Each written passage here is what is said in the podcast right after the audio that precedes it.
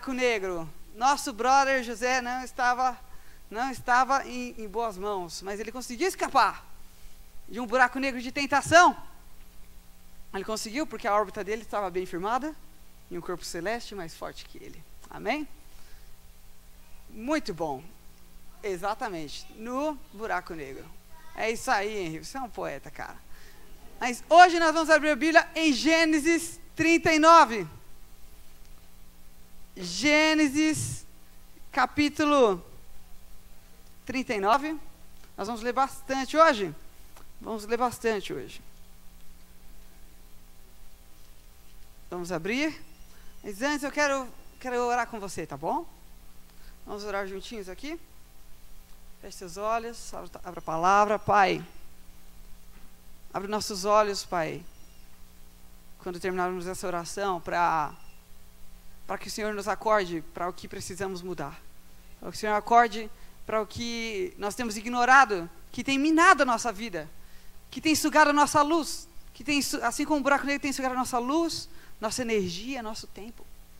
Por favor, Pai. Nosso, nós temos estudado a história de José, e ele tem sido fiel, mas ainda assim tem, tem tido muitos problemas, Pai. E às vezes isso acontece com a gente também. Então nos mostra, Pai. Nos mostra espelha a vida de José na nossa e a nossa na de José. Em nome de Jesus, amém.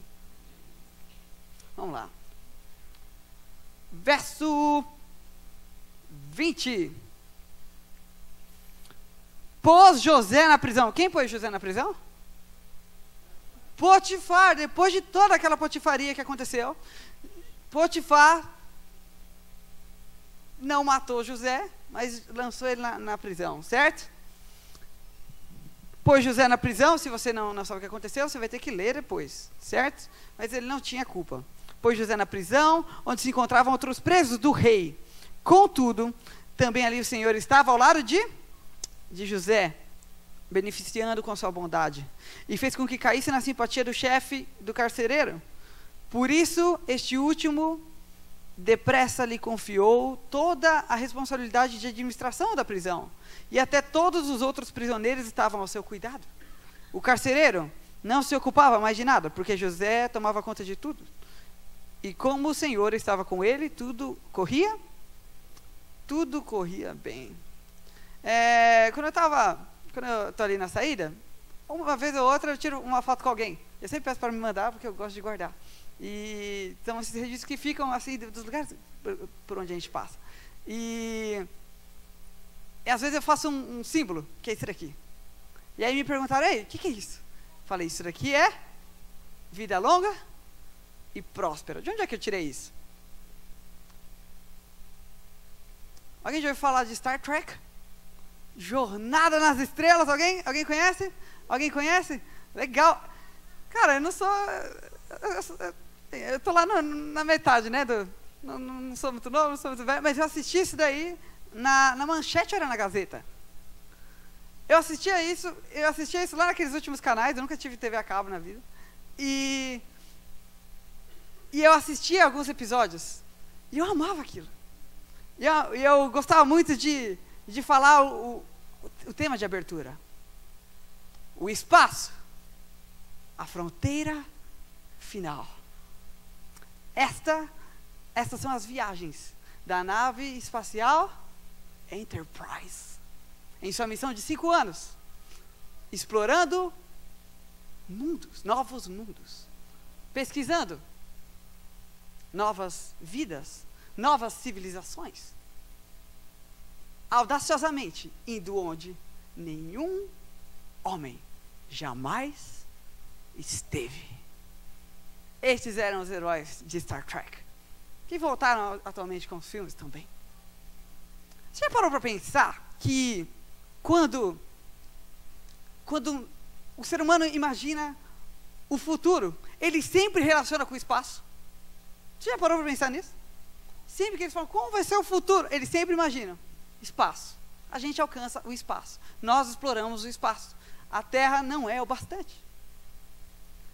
E eu me lembro, e bem, por mais que nós não tivemos, é, nós não temos uma cultura muito forte assim, espacial, de admirar astronauta, de colocar o banner dele na parede. Nós sabemos que existem outras culturas, cultura russa, cultura estadunidense faz muito isso. Para eles é, é, o mesmo status de um jogador de futebol para gente. Mas eu me lembro da primeira vez na vida que eu matei aula. Dia 30 de março de 2006. Eu lembro. Dia 30 de março de 2006. Pode dar uma apagadinha na luz, tá tudo certo. É, dia 30 de março de 2006, eu estava é, na minha classe, pedi para a professora para ligar a TV, e ela falou, não. Aí eu, mas hoje é um dia importante. Ela, não. Posso ir no banheiro? Pode. Eu fui no banheiro? Ela não foi no banheiro. Eu fui muito vida louca. Eu fugi para a biblioteca. Falei, cara, eu preciso de Jesus, cara. Eu sou muito do crime fugi para a biblioteca. Sempre fui amigo dos bibliotecários das escolas que eu passei. Sempre fui amigo dos livros e dos bibliotecários também. E lá numa TVzinha pequena, junto com a bibliotecária, ela não contou para o professor, eu fiquei ali por cerca de uma hora, assistindo a primeira transmissão do primeiro astronauta brasileiro, Marcos Pontes. No dia, 20, no dia anterior, 29 de março de 2006, ele foi o primeiro brasileiro a finalmente alcançar o espaço. E eu achei aquilo demais. E eu não entendia por que minha professora não dava moral para aquilo. Talvez era porque ela era de matemática, não tinha nada a ver. Mas, mas ela não dava moral para isso. E eu queria saber, queria descobrir alguma coisa. Ele que, que alcançou a NASA, hoje em dia é ministro e tal início da tecnologia, eu achei aquilo demais. Um brasileiro que foi além dos limites. Como é difícil, como seria alguém de nós aqui dizer, eu vou virar um astronauta em uma outra cultura que não tem tanto incentivo para isso. E o tempo foi passando e eu realmente fui entender muita coisa, alguma coisa sobre astronauta nesse livro Guia de um Astronauta para Viver Bem na Terra de, pode passar? De Chris Hadfield. E nesse livro, Chris Hadfield, ele nos explica um pouco sobre. Pode deixar apagado só mais um pouquinho. Tava tá, tá gostoso, né? Tá, deu até um soninho. Se eu não estivesse pregando, brother. Chris Hadfield fala, nos fala um pouco sobre um lançamento. Um lançamento de um foguete é basicamente você sobreviver a uma explosão. Você sobrevive, você é um sobrevivente de uma explosão. Eles constroem uma nave que tem o tamanho de um prédio 20, 30, 40 metros de altura. E nesses prédios voadores, eles colocam várias bombas,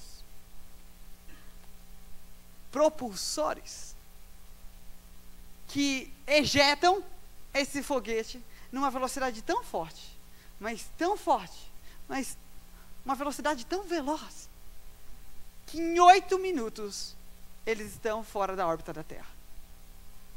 Em oito minutos, eles não estão mais nesse planeta. São cuspidos para fora do nosso planeta. E quando pergunta para ele, ele disse que quando pergunta para ele se ele ficava nervoso, ele disse: Antes, primeira vez eu fiquei nervoso. Ele foi para o espaço três vezes, pelo menos. Antes eu ficava nervoso. Mas nós treinamos tanto, treinamos tanto, treinamos tanto, treinamos tanto para que nada dê errado. Que quando finalmente lança e nós voamos, você não sente mais estresse, você não sente mais ansiedade, você sente alívio. Porque todo o trabalho, finalmente, valeu a pena. E nosso herói não está muito bem na história. Porque ele trabalhou muito. Trabalhou por 10 anos como escravo. Fez o, o chefe dele prosperar, mas por causa de uma bobagem, por causa de um buraco negro, de uma tentação em que ele foi fiel, ele foi, acabou parando onde? Na cadeia, na prisão. Mas que coisa! E ele deve falar: essa vida é, é muito ruim, porque anos atrás, eu estava na minha casa de boas, meus, meus irmãos tiraram minha roupa e me jogaram no buraco. Aí eu pego, viro escravo. Depois de 10 anos, vão lá, tiram minha roupa e me jogam no buraco de novo. Ô oh, vida! Você quer gostar de um, de um buraco? Que, como, como assim? Como é que eu vou gostar disso daí? Não está não tá dando, não tá dando certo? Pode passar, por favor. O livro de Salmos especifica que ele foi lá para a cadeia para ser poupado a vida dele, mas que a vida dele não foi tão boa assim. Ele lembra que eu disse para vocês que tem coisas piores do que a morte? Existem coisas piores do que a morte. Ele foi fiel e ele poderia ter morrido, mas sabe o que fizeram com ele? O livro de Salmos fala que os egípcios amarraram seus pés com correntes e o colocaram em, em ferros. Sabe o que um egípcio fazia quando alguém cometia esse, esse tipo de crime? Os, os livros, os pesquisadores, nos dizem que um criminoso ele era amarrado com uma corrente pelos pés, de cabeça para baixo. E depois daquilo, eles davam mil pauladas debaixo dos pés dele. Até que o pé dele simplesmente estoure. E quando eles terminam as mil pauladas e jogam ele na cadeia, ele não consegue tocar os pés no chão. E ele passa semanas, meses, anos, sem, se arrastando como um verme. E José, por ser fiel, se arrastou como um verme. E eu fico me perguntando, o que, que ele pensou? O que, que passou pela cabeça dele? De onde a vida dele tinha levado? E agora, José? E aí, o que, que José fez? O tempo foi passando, José entrou numa gangue, fez uma tatuagem, só Deus pode me julgar. E ficou e juntou uma, uma galera, fez um rap, os, os racionais do Egito. E ele cantava do mundo cão, mundo cão, mundo cão. Foi isso que ele fez? Não? Por que não? Por que que, por que, que é tão fácil dar um discurso de vítima? Por que, que é tão fácil dizer eu sou vítima das circunstâncias e agora eu me revolto contra o sistema? Por que, que é tão fácil eu sou vítima da minha família, dos meus pais, das circunstâncias, então eu simplesmente vou fazer o que eu quiser? Por que, que é isso que nós fazemos? O que, que José tinha de diferente? José tinha todas, todas as, tudo tinha conspirado para que ele fosse uma vítima das circunstâncias. Mas não foi isso. Porque José, o que nós lemos aqui foi que José fez com que tudo de ruim que aconteceu com ele virasse uma oportunidade. Esse verso da Bíblia, essa parte da Bíblia é muito absurda para mim. É muito absurda. Vamos voltar lá no verso 20. Jogaram José na prisão. Verso 21. Contudo, o Senhor estava do lado dele. Verso 22. Por isso, esse o carcereiro lhe confiou a responsabilidade de cuidar da prisão. Como assim, brother? José chegou e, ei, não tem uma. Estou aqui sem fazer nada, não tem um, um rodo aí? Uma vassoura? Eu vou varrendo aqui. Oi? Tá bom. Eu vou varrendo. Como assim, cara? O que você vai fazer com essa vassoura aí, menina? Não, daí, ele vai varrendo, esse menino é diferente. Ó, os presos estão meio desorganizados para voltar, eu posso conduzir eles aqui? São meus amigos? Pode. Eles falaram assim, rapaz, e o tempo foi passando, e ele foi ficando amigo dos carcereiros, e eles foram vendo esse, esse menino aqui é diferente. E aí um dia ele precisou, o carcereiro precisou ir no banheiro, ó, segura aqui a chave, eu já volto. Eles falaram, meu, ele está com a chave. Eles estavam lá jogando vôlei lá na, na, na, cadeia, não tinha muito o que fazer. E de repente a bola caiu do outro lado, saiu do, do muro e caiu do lado de fora. José falou: É, vou pegar. Pegou, girou a chave, saiu, pegou a bola, viu que não tinha ninguém olhando, só os, os prisioneiros. E José foi lá, voltou e fechou a porta. Contaram a história para o carcereiro. O carcereiro falou: Nunca mais trabalho na minha vida, brother. Cuida aí da galera. E José virou o paizão da galera. José virou um cara de tanta confiança, mas tanta confiança. José virou prefeito do presídio. Sem rebelião, brother. Sem PCC, brother. sem comando vermelho, sem nada. Pacificamente. Como é que ele fez isso? Para essa parte da Bíblia é muito absurdo. José conseguiu achar oportunidade para ser, para mostrar sua dignidade no pior lugar. Onde todo mundo via uma cadeia, onde todo mundo via uma prisão, José via uma escola. José via uma escola. Ele servia as pessoas. Ele se sentia, se sentia útil. José, com o tempo, José que o, o significado do nome José, você sabe, é soma, é acrescentar, é, soma, ele, ele personificou aquilo, ele sempre fazia diferença onde ele estava. Por pior que fosse o lugar, ele sempre fazia a diferença. Que, quem é assim? José fez a diferença onde ele estava, onde todo mundo via uma prisão. Ele via uma escola. E sabe, tem um, tem um escritor chamado Rolf Hentoff, e ele fala que a história de José é uma personificação, é um conto sobre sabedoria. E que José ele personifica, ele, ele, ele usa o termo embodiment, tipo, ele encarnou, ele personifica a sabedoria. José muito bem, muito bem poderia roubar a assinatura de Salomão como o mais sábio da história seria mais óbvio que Salomão fosse autor de Provérbios, o livro da sabedoria, do que o próprio do que o próprio Salomão. Porque Salomão não foi coerente e, e José era de uma coerência. Era de uma sabedoria. José sabia quando falar, sabia quando ficar quieto, sabia quando agir, sabia quando deixar com Deus. E o livro fala, ele mansamente, ele pacientemente carrega seu destino. Ele confia aquilo nas mãos de Deus, sabe? Quantos de nós somos assim? Eu leio isso e me pergunto se eu sou assim. Quantos de nós carregamos pacientemente nosso destino?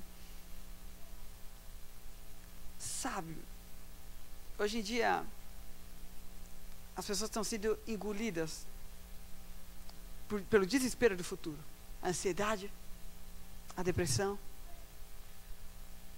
o estresse.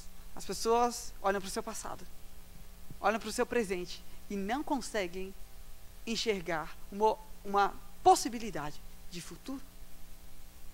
Não conseguem compor futuro na sua cabeça e elas ficam, ou elas explodem, ou elas simplesmente desistem.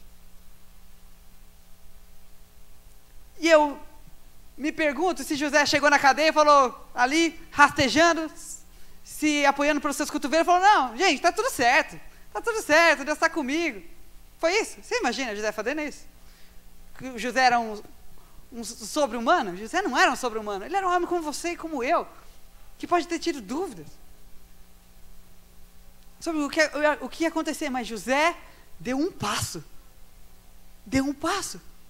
Ele não podia fazer tudo, provar inocência, mas ele podia fazer alguma alguma coisa. José podia fazer alguma coisa. José deu um passo. Tem um livro que eu gosto muito, que não poderia deixar de dizer, falar sobre ele nessa semana. Quantos de vocês já leram? Le Petit Prince. O Pequeno Príncipe. Antoine de Saint-Exupéry. Ele, nesse livro, ele em certo ponto, ele conta sobre esse pequeno príncipe e ele tem um, ele mora em um asteroide. E o asteroide é bem pequenininho, igual ele. E lá ele não tem muito o que fazer. Tem uma flor ou outra, tem uma cratera. E aí ele começa a andar em linha reta. E ele vai andando em linha reta, ele vai dando loopings. E aí ele senta e ele chega a uma conclusão.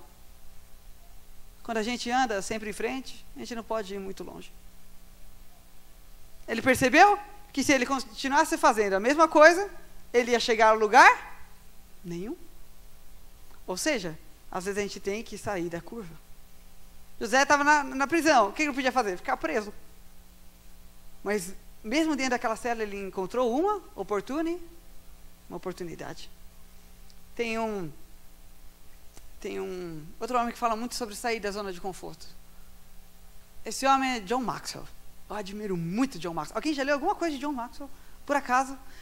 Meus amigos, vocês não sabem o que vocês estão perdendo. E é muito interessante. John Maxwell, que é um, um homem cristão, um, um ex-pastor que hoje em dia ajuda é, é, é, empresas, esse tipo de coisa, ele é mais lido por não cristãos do que cristãos. Sendo que ele se baseia em princípios cristãos. E ele leu, ele escreveu um dos, dos livros mais lidos da história, As 21 Irrefutáveis Leis da Liderança. Posteriormente, ele lançou uma Bíblia, que eu já debulhei ela, continuo usando muito, que é a Bíblia da liderança cristã, que não serve só para liderança, serve para influência. Você que é pai, você que é universitário, todos nós, de alguma maneira, exercemos influência. E John Maxwell, em uma das suas leis, fala sobre a terceira lei, ou seja, ela é muito importante, muito crucial, é a lei do processo. E ele fala: você quer conhecer uma pessoa?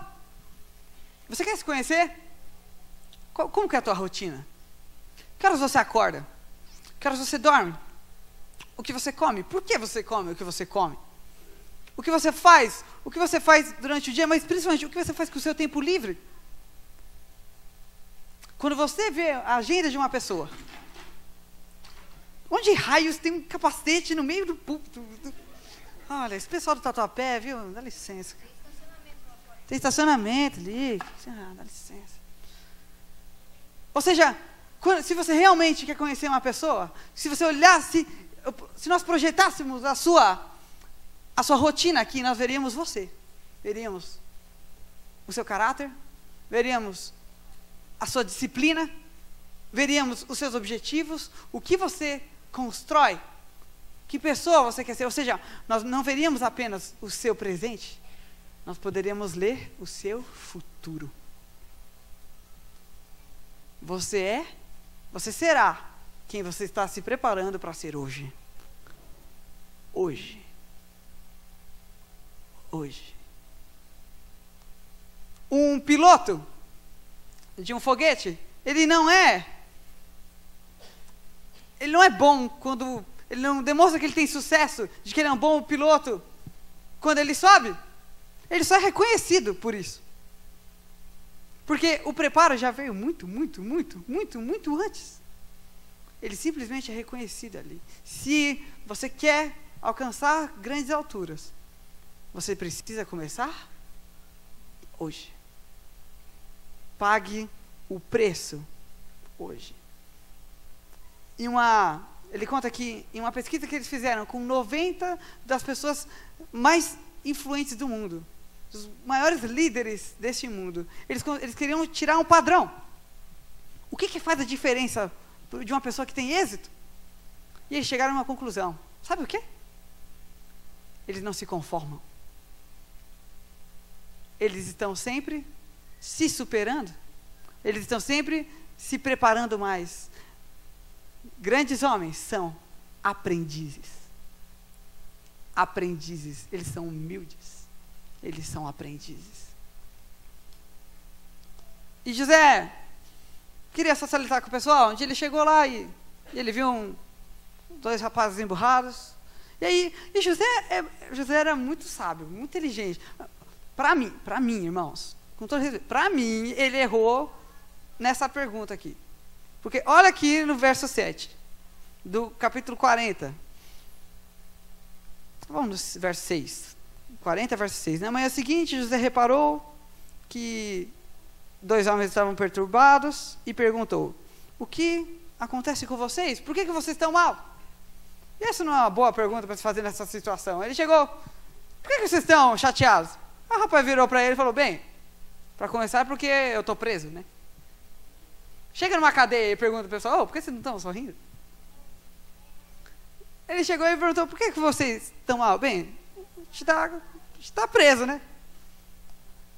O faraó, a gente deu uma cara com o faraó, um era padeiro, o outro, outro cuidava do suco, do vinho dele. E ele falou: Olha, a gente pode morrer a qualquer momento, a gente não sabe, e a gente está tão perturbado que a gente acabou tendo sonhos. Ele falou: Me mostra os sonhos, por favor. E ele, ele falou: Ué, por que, que eu te mostraria os sonhos? Ele falou: Olha, na verdade, eu não posso te ajudar, mas Deus pode, Deus pode, é a única pessoa que pode mostrar o significado disso e qualquer pessoa que seja amigo de Deus também pode.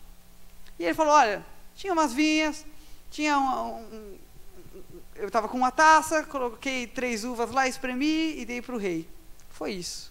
E o outro falou, ah, e comigo, eu estava com três pães, chegaram os pássaros e comeram. Foi isso. E Deus era íntimo de José. Você se lembram do primeiro dia? Deus era amigo de José, eles eram tão íntimos que Deus contava segredos para José. E Deus mostrou que aquele, que aquele sonho havia, tinha um significado. Ele disse, brother, pelo que eu entendo da minha amizade com Deus, daqui a três dias, você aí, que é o copeiro, vai estar livre. Já vai estar lá servindo o rei. Ele falou, sério, mas isso é demais. E o outro rapaz, o padeiro, falou, meu, que demais. E eu? Ele é. Eu não gosto de dar spoiler, não, né? Acho que. Acho que. Deixa quieto. Não, me conta. Brother, você não vai comer peru de Natal, não. Daqui a três dias você está morto. E ele. E realmente foi isso que aconteceu.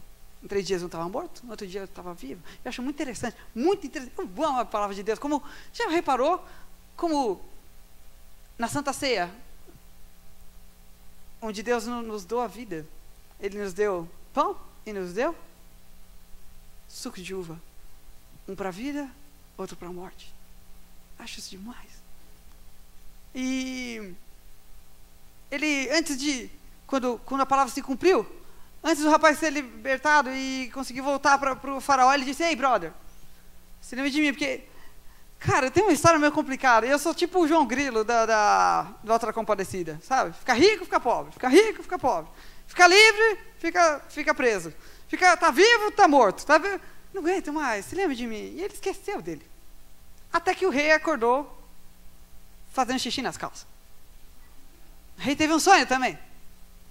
Chamou os magos para dizer: Eu tive um sonho estranho, dois sonhos estranhos, você precisa me ajudar aqui. E ninguém conseguia. E aí que, que o rapaz lembrou: disse, Eu tenho um amigo que me ajudou. Traz ele, mas está na cadeia. Traz na FEBEM. Pode trazer. Foram lá, deram banho, fizeram barba. E ele chegou. Finalmente, quando ele viu, ele saiu da cadeia. Levaram ele para a sala do rei o homem mais poderoso do mundo, ali na frente dele. Ali uma corte magnífica. José nunca imaginou, se imaginou uma situação dessa.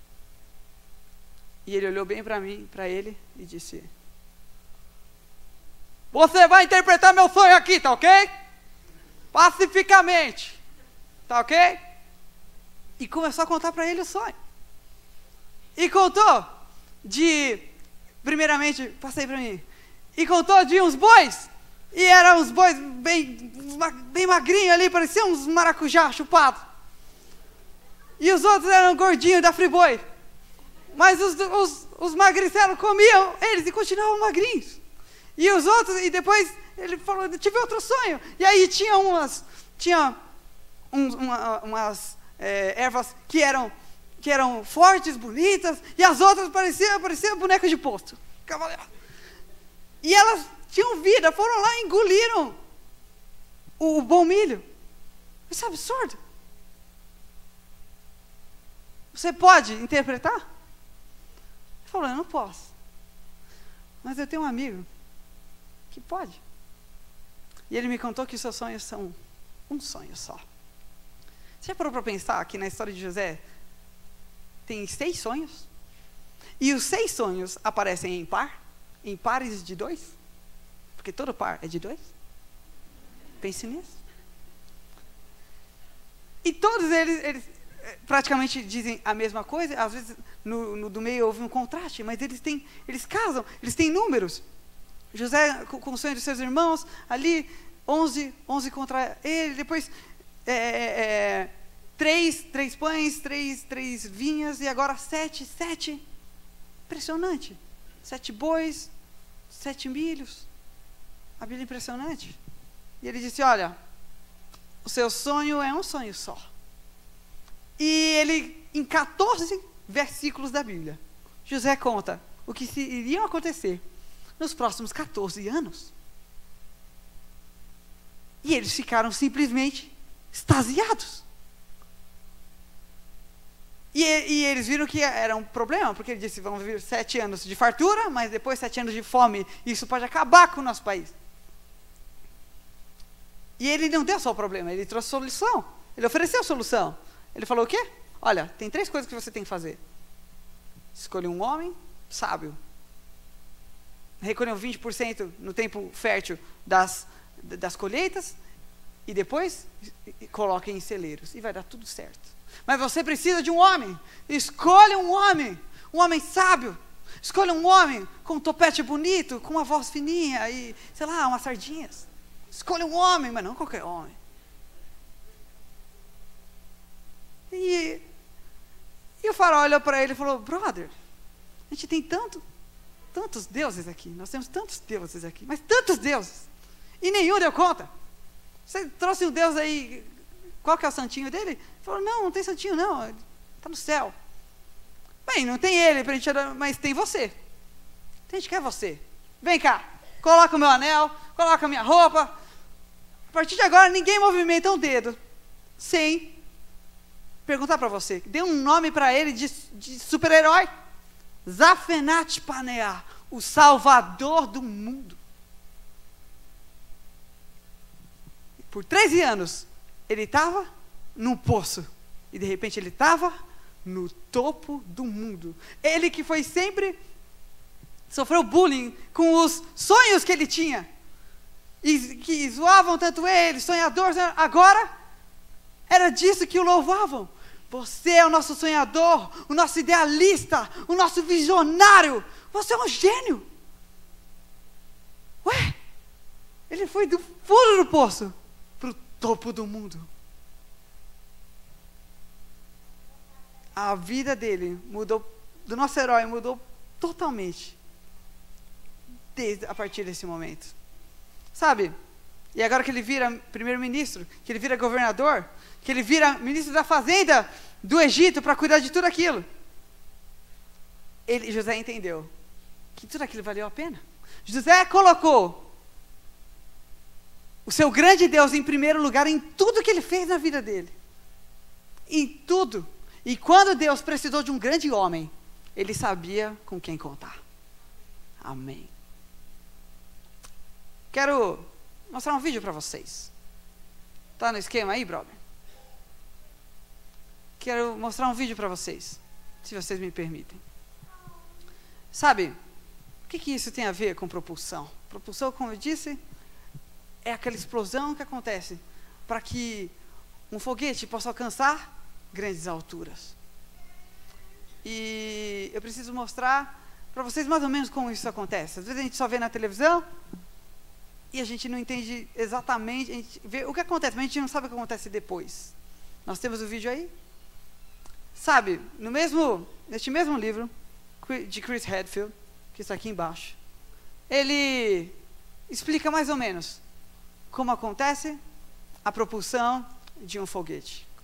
Um foguete tem o quê? 30, 40 metros. Toneladas e mais toneladas. Milhões e milhões. Por isso que eles precisam se preparar tanto. Porque planetas investem bilhões no conhecimento deles. E quando um foguete sofre aquela explosão, ele precisa ir em linha reta até o espaço. E nós vemos aquele foguete enorme, mas na verdade às vezes tem três, no máximo quatro pessoas, mas ele vai perdendo partes. E vai perdendo partes preciosas. E preciosas, mas essas partes, elas tornam o foguete mais leve. E mais leve. E mais leve. E existe toda uma expertise muito grande por detrás daquilo. Pessoas que investiram tempo e dinheiro para que aquilo acontecesse. Mas nosso foguete vai ficando menor, e menor, e menor. Até que sobra apenas uma pequena cápsula. E os compartimentos, os módulos que ficaram para trás, todos eles servem para o para aquele final, para que eles possam cumprir sua missão. Tudo aquilo para uma coisa pequena. Uma vez eu recebi um conselho. Tinha terminado um namoro. Tava na bed. Tava na bed, tava malzão. E Edson Romero, um dos meus melhores amigos, ele é pastor. Ele me disse, Max, ele disse essas palavras, Max, sabe quando o foguete vai deixando módulos para trás, compartimentos para trás, que são importantes, mas que servem para o propósito, para o sucesso da missão? Coloque de novo, por favor. Tudo aquilo, tudo aquilo é como a nossa vida. Quando você termina um namoro, quando você precisa deixar de jogar bola para estudar, quando você prefere servir os seus princípios do que trabalhar no sábado, e perde essas oportunidades, você vai deixando para trás, vai deixando para trás, mas aquilo vai te levando para mais longe e vai te deixando mais leve. E são coisas que, se, que são necessárias que sejam deixadas para trás, para que a gente possa ir mais longe. Para que no final das contas nós possamos dizer: valeu a pena. Valeu a pena. No final fica só um pouquinho, mas é o que realmente importa. Deus cuida da gente, sabe? Deus cuidou de José. E Deus cuida da gente também. A pergunta é o que, é que você tem que deixar para trás? O que, é que você precisa permitir que, que fique para trás para que você chegue e cumpra a missão que Deus tem para você? Talvez doe para você. Às vezes é um relacionamento. Às vezes é uma amizade tóxica. Às vezes são hábitos. Mas se você não deixá-los, você nunca consegue, vai conseguir decolar. Você nunca vai conseguir chegar no destino. Sabe, o propósito de Deus para a sua vida. Deus não queria que você sofresse, que fosse necessário você deixar coisas para trás. Mas nós estamos em um lugar, em um mundo cheio de pecado. E nesse mundo de pecado, Jesus disse: nesse mundo vocês terão, vocês terão aflições. Nessa missão vocês terão aflições. Vocês vão se ferir, vocês terão perdas, mas no final, eu prometo para vocês que vale a pena. Para Deus, para Deus, no final das contas, não importa o que você tenha que perder. Importa que você, no final, chegue ao destino. Para Ele importa, Ele só quer salvar você, brother. Ele só quer que você permita, que você se permita. Mas você precisa tomar atitudes, você precisa deixar isso. Pessoas têm deixado aqui antidepressivos.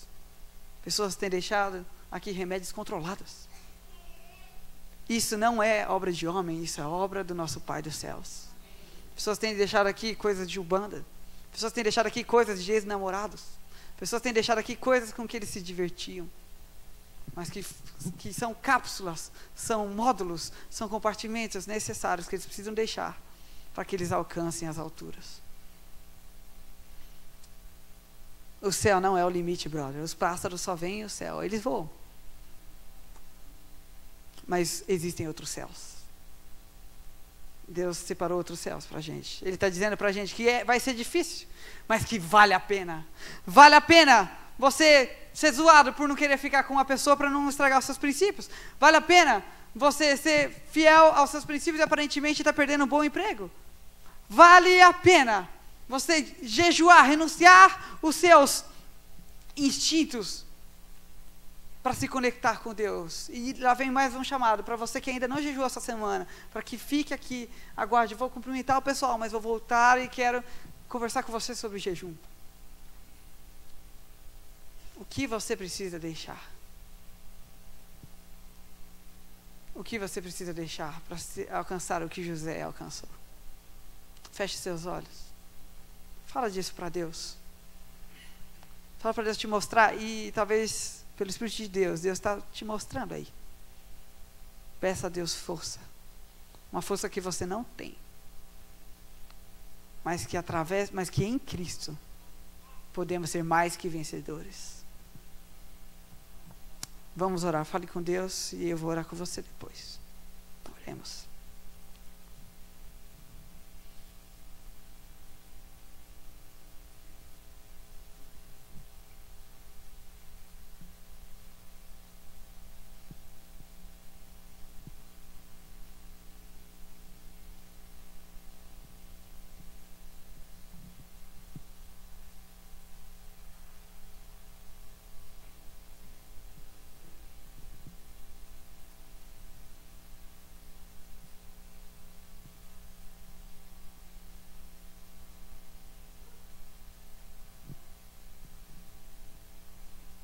Pai, ser fiel é tão difícil. Deixar coisas, hábitos, heranças que, más heranças que recebemos. Renunciar ao nosso meio ambiente tóxico que muitas vezes nos leva a pecar de uma maneira até natural, que não dói na hora, não nos faz nos sentirmos maus na hora. Tudo isso é tão difícil, Pai.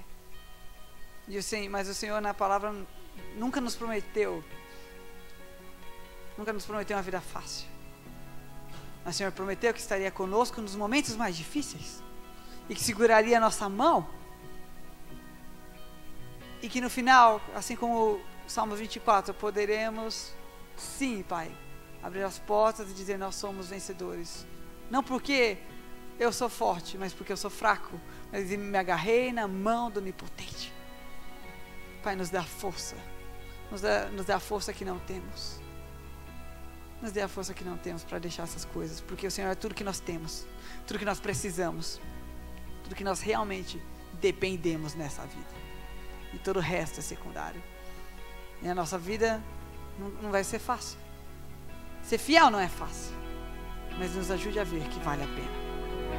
Em nome de Jesus.